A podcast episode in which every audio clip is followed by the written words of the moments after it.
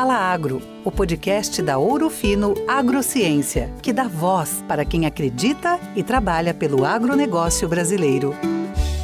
Olá, ouvintes! Sejam muito bem-vindos. Está começando mais um episódio do podcast Fala Agro. Você já sabe, o podcast da Ouro Fino Agrociência, sempre trazendo informações com qualidade para você, agricultor ou profissional do agronegócio.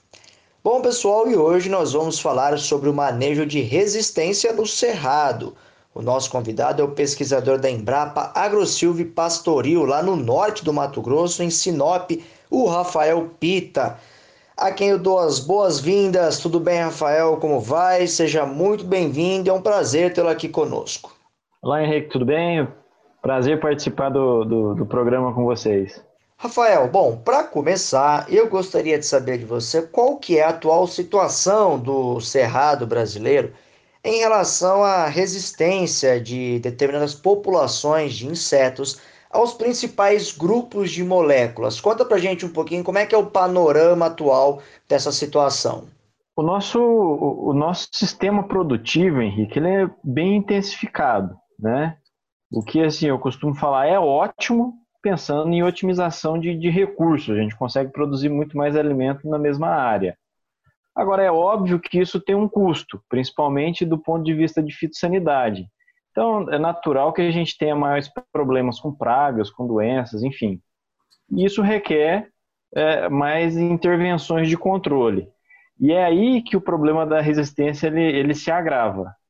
Porque se mal manejado, uh, o que nós chamamos de pressão de seleção para a resistência, ela evolui muito rápido.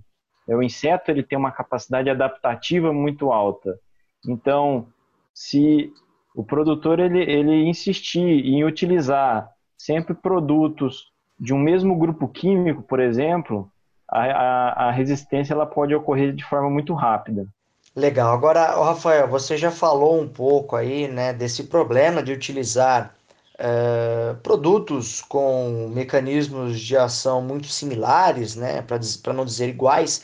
Mas além uh, dessa questão, qual ou quais outros fatores ou práticas também foram são determinantes ainda para gerar esse cenário aí de resistência a determinadas populações de insetos no Cerrado brasileiro e principalmente aí no Mato Grosso. O uso do, do, do, dos grupos químicos semelhantes é um fator, mas a gente também tem o fator intrínseco do inseto. Porque assim, quando a gente fala de resistência, não é algo, não é um indivíduo que ele se torna resistente, ele nasce resistente. Então, uh, pode pensar assim, um produto que ele vai ser lançado hoje. Nunca houve comercialização dessa molécula nós vamos ter indivíduos resistentes. Isso é fato, o indivíduo ele nasce resistente.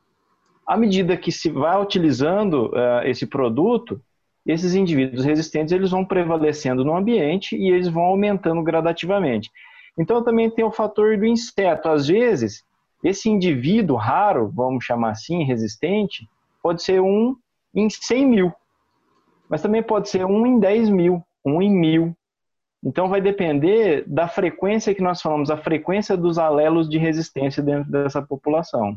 Eu, eu acho, eu vejo assim que o problema está mais na, na capacitação técnica uh, de determinada região. Não vamos falar da cultura, né? Às vezes a gente vê locais de cultura de vegetais, por exemplo, com problema sério de resistência e outros não têm o problema. Uhum. E isso vale também para a cadeia da soja, do milho, do algodão. Vai depender muito do, da capacitação técnica dos profissionais envolvidos ali. Agora, Rafael, uma dúvida que é muito recorrente entre os agricultores é em relação à prática de aplicação sequencial. Na sua opinião, qual que é a melhor estratégia para esse tipo de ação, para alcançar a eficácia no controle dos insetos e não é, ocorrer justamente o contrário, vamos dizer assim, do que a gente está falando aqui, que é selecionar populações ainda mais resistentes a determinados aí grupos de, de moléculas. É, e aí eu já começo assim falando que a, a, o primeiro é o cuidado com a aplicação sequencial, se ela realmente é necessária. Se a gente pegar um exemplo como o bicudo, Bicudo, sim, faz sentido a necessidade da, da aplicação sequencial, da bateria. É, mas é, vamos pegar percevejo, por exemplo. É desnecessário. Então, o, é importante ter em mente que a aplicação sequencial ela pode favorecer o processo de seleção de resistência. Então, a gente só deve utilizar quando realmente é necessário. Bicudo é um exemplo que é necessário. E aí, o que é importante ter em mente também? Que essa mesma molécula, esse mesmo grupo químico, melhor dizendo, ele precisa ser aplicado o inseto dentro da mesma geração. Então vamos pegar um inseto que ele tem é, 15 dias ali para trocar de mudar de geração. Essas aplicações sequenciais têm que ser dentro desse prazo de 15 dias tá? para pegar dentro da mesma geração. Só para o pessoal ter uma ideia. Então é importante conhecer a biologia do inseto para ter uma noção de qual é essa janela da aplicação sequencial. A redução de dose eu não vejo como adequada, sabe? Porque o, a recomendação de bula já é tentando garantir que haja uma mortalidade, tem uma margem de segurança, vamos dizer assim. Se precisa, vamos, vou falar grosso modo aí, 100 ml para ter uma, um controle muito efetivo no campo, a bula é bem mais que 100 ml, para existir uma margem de segurança, para não começar a sobreviver indivíduos. Porque assim, ó, pra você ter uma ideia, quando a gente vai fazer algum estudo de resistência em laboratório, o primeiro passo é ter essa população resistente, né? E como é que a gente faz isso? De começa com baixas doses. Então, o que vai sobrevivendo, a gente expõe esses indivíduos a uma dose um pouco maior, uma dose cada vez maior, e aí a gente tem uma população resistente. Então, subdose, tecnicamente, é, não é a melhor escolha. Rafael, é, eu sei que não é uma receita de bolo, uh, que esses números, vamos dizer, não são tão fáceis de serem encontrados aqui no Brasil, mas uh, com a sua experiência, com a sua expertise, né, para aquele agricultor, para aquele profissional que está nos ouvindo agora ter uma ideia, qual que é o tamanho do impacto na lavoura, do impacto econômico, né, que a resistência pode levar para a atividade do agricultor? No Brasil a gente não tem esse, esse, esse valor, pelo menos eu desconheço. Mas são, eu posso tranquilamente falar que são alguns milhares de dólares, né? É, não tem dados atualizados nem mesmo para os Estados Unidos, mas é, é, um valor muito alto. Uma continha simples que eu costumo fazer com o pessoal, falo, ó, vamos pegar só Mato Grosso, arredondando 10 milhões de hectares de soja. Se nós tivermos o problema de uma falha de controle por resistência, vamos pegar uma, uma, uma falha né, de aplicação vezes 10 milhões de hectares, então dá para ter a magnitude do prejuízo que a resistência pode trazer com a gente. Vamos pegar uma continha, né, 50 reais por hectare vezes 10 milhões de hectares. Fora ainda o, o prejuízo, além do gasto do produto, ainda eu tenho o prejuízo de redução de produtividade da lavoura, porque se eu apliquei no momento que precisava e não controlou, eu vou ter que entrar mais à frente, só que algum dano já pode ter ocorrido na lavoura. Então, sim, resistência é, é um problema muito sério que a gente precisa é, trabalhar melhor isso aí. Pelo que você roda aí no Mato Grosso, pelo que você acompanha nos seus trabalhos também, com a sua experiência, é, qual que é a melhor estratégia que o agricultor pode uh, uh, se utilizar para integrar né, ações de controle químico de, distintas, pensando aí na relação mecanismos de ação versus uh, alvos a serem controlados, a serem manejados? Quando é, é possível otimizar algumas coisas, quando a gente tem, exemplo, dois é, insetos, praga, grupos distintos que estão próximos de atingir o nível de controle, que, ou seja, há necessidade de controlar. Eu posso pensar em um produto que ele tem um registro, tem uma eficácia para esses dois grupos. Porque você pensar é, mesmo que todo produto causa seleção, né? Tem um trabalho muito interessante com mosca branca que fizeram na região ali de Minas, Distrito Federal, e viram níveis de resistência de mosca branca a produtos que não são utilizados para mosca branca. Por quê? Ah, produto para lagarta, mas toda vez que eu aplico, estou aplicando para lagarta, tem mosca branca lá. E ela está sendo selecionada também para isso. Então é importante ter essa noção. É, se eu tenho um produto que controla esses dois grupos de pragas, eu vou dar preferência olhar então na bula qual é a praga que precisa de maior concentração. E é essa aí que eu vou utilizar. E, tá, e prestar atenção também ao longo da cultura. Olha, se eu estou usando um produto que serve para uh, dois grupos de praga, mas eu já utilizei essa uma vez, uma próxima vez que eu, é, houver a necessidade do controle, eu preciso estar em mente que eu já utilizei ele anteriormente, eu preciso mudar o grupo químico. Rafael, até agora nós temos falado de controle químico, mas nós sabemos que existem também outras práticas para realizar uh, uh, o manejo de pragas, entre elas o MIP, o manejo integrado de pragas, né?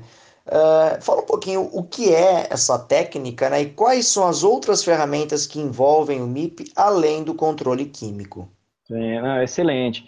Uma das formas de trabalhar manejo de resistência também é fazer manejo integrado de praga. Uma vez que eu aplico menos, é, é só você comparar qualquer trabalho que a gente tem é, entre uma condução de lavoura utilizando manejo integrado de praga versus o uso tradicional, vamos dizer assim, das pulverizações preventivas, sempre aplica menos. Óbvio que garantindo a mesma produtividade, né? não é só aplicar menos, é aplicar o suficiente, na verdade. Uhum. E quando a gente trabalha então com esses preceitos, além das ferramentas, é muito importante algo que vem antes da ferramenta de controle dos pre... nos preceitos do MIP, que é o monitoramento e os níveis de controle. Uma vez atingido isso, olha, realmente essa praga há necessidade de controlar, aí eu posso ir para as ferramentas de controle. E aí eu posso pensar no controle químico, no controle biológico, no uso de feromônios, no uso de plantas resistentes, né? Então, assim, se você perguntar, Henrique, ah, o produtor ele trabalha com uma cultura transgênica, com a cultura BT, e ele usa inseticida. Então, ele está usando duas ferramentas. Ele está fazendo uma integrada de praga? Não, não está. Se ele não fez o monitoramento correto e não respeitou o nível de controle, o simples fato de integrar técnicas não é manejo integrado de praga, porque ele vai continuar aplicando várias vezes, ele vai ter um custo maior, ele pode estar tá intensificando o processo de, de seleção de insetos resistentes. E rotação de culturas, Rafael, uma prática aí tão comentada, isso de fato pode auxiliar a reduzir a resistência de população de insetos? Quando nós temos culturas que são, não são todas hospedeiras da mesma praga, sim, isso influencia quebra o ciclo, né? Mas é, se a gente faz uma mera sucessão, por exemplo, é, nós temos problemas de resistência já relatados no mundo. Nos Estados Unidos existe um, um caso bem interessante, que era a sucessão soja-milho. Então, só o fato de ter essa sucessão quebrava o ciclo da, da diabrótica, a vaquinha, que é um, um, um problema seríssimo nos Estados Unidos. E ao longo do tempo, foram selecionando indivíduos que conseguiam sobreviver numa fase de dormência por mais tempo, então ela passava o ciclo da soja, onde ela não atacava, para causar o problema no milho. Ou seja, houve uma quebra de resistência ao sistema produtivo, ao controle cultural que nós falamos, né? Agora, num sistema como o nosso, vou pegar aqui no Cerrado, que é bem comum, o soja milho ou soja algodão. A grande maioria das pragas são polífagas e atacam as duas culturas. Então, a gente precisa entender isso como um sistema produtivo, não separar entre praga da soja e praga do algodão. E como os produtos basicamente são os mesmos grupos químicos que estão na soja, estão no algodão, perceba que esses insetos estão sendo selecionados para resistência o ano todo. Aí, mais importante ainda, eu trabalhar com manejo integrado de praga, fazendo o monitoramento correto, sabendo respeitar nível de controle para realmente aplicar quando eu preciso. É, agora, Rafael, é, nós falamos até aqui também de um ponto que informação é muito importante em qualquer atividade, né? E no agronegócio eu costumo dizer que ela é a informação dos principais insumos, né? Se não o, o principal. Como é que tem sido o trabalho, aí, principalmente da Embrapa no Mato Grosso, para difundir essas informações, né? É, não só para construir a informação através das pesquisas, mas para difundir, para fazer com que isso chegue até a ponta final uh, da cadeia para o pessoal que está no ponto, está tá no campo, perdão. Como é que isso tem sido trabalhado?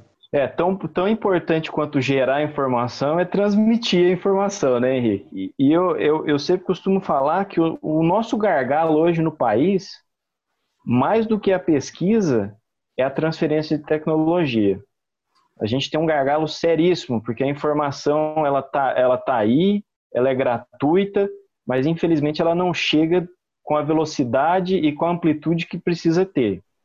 Nós, como instituição, o que, que a gente busca? Bom, as publicações da Embrapa são gratuitas, então elas estão nas plataformas uh, digitais da Embrapa. Né? Hoje, agora com, com os webinars, isso aí potencializou, ficou muito mais fácil ter essa difusão da, da informação. Dia de campo, agora nossos dias de campo são, são virtuais, pelo menos por enquanto, né? mas eles sempre existem, sempre tem e sempre atraem um público interessante. É, fora as parcerias, né? Sempre que tem alguma instituição parceira, convida alguém da Embrapa, a gente está levando essa informação. A própria televisão também, alguns canais de televisão, de rádio, os podcasts agora que ganharam uma dimensão interessante. Então, todas essas estratégias aí, as redes sociais, a Embrapa está trabalhando bastante também com isso, para tentar difundir o máximo possível a informação. Bacana, Rafael, sem sombra de dúvidas, informação é essencial, não só uh, promover né, conhecimento, como também disseminá-lo, né? democratizá-lo, vamos assim dizer. Bom, pessoal, nós estamos chegando ao fim de mais um episódio do podcast Fala Agro. Eu espero que vocês tenham gostado desse conteúdo, que as informações possam ajudar os nossos ouvintes que estão se preparando aí para mais uma safra de grãos que deve começar já a ser semeada aí em meados do mês agora de setembro. Rafael, agradeço demais a sua participação, suas informações e deixo aqui as portas abertas para que retorne mais vezes. Valeu, viu? Eu agradeço também o convite, é sempre um prazer, poder trazer um pouquinho do, do que a gente faz aqui para o pro produtor, para o consultor. Bom, pessoal, e assim chegamos ao fim de mais um episódio do podcast Fala Agro. Para você rever esse e outros conteúdos, acesse o nosso portal, você já sabe, ourofinoagro.com.br barra canal traço digital. Não deixe de curtir e compartilhar os nossos conteúdos nas redes sociais.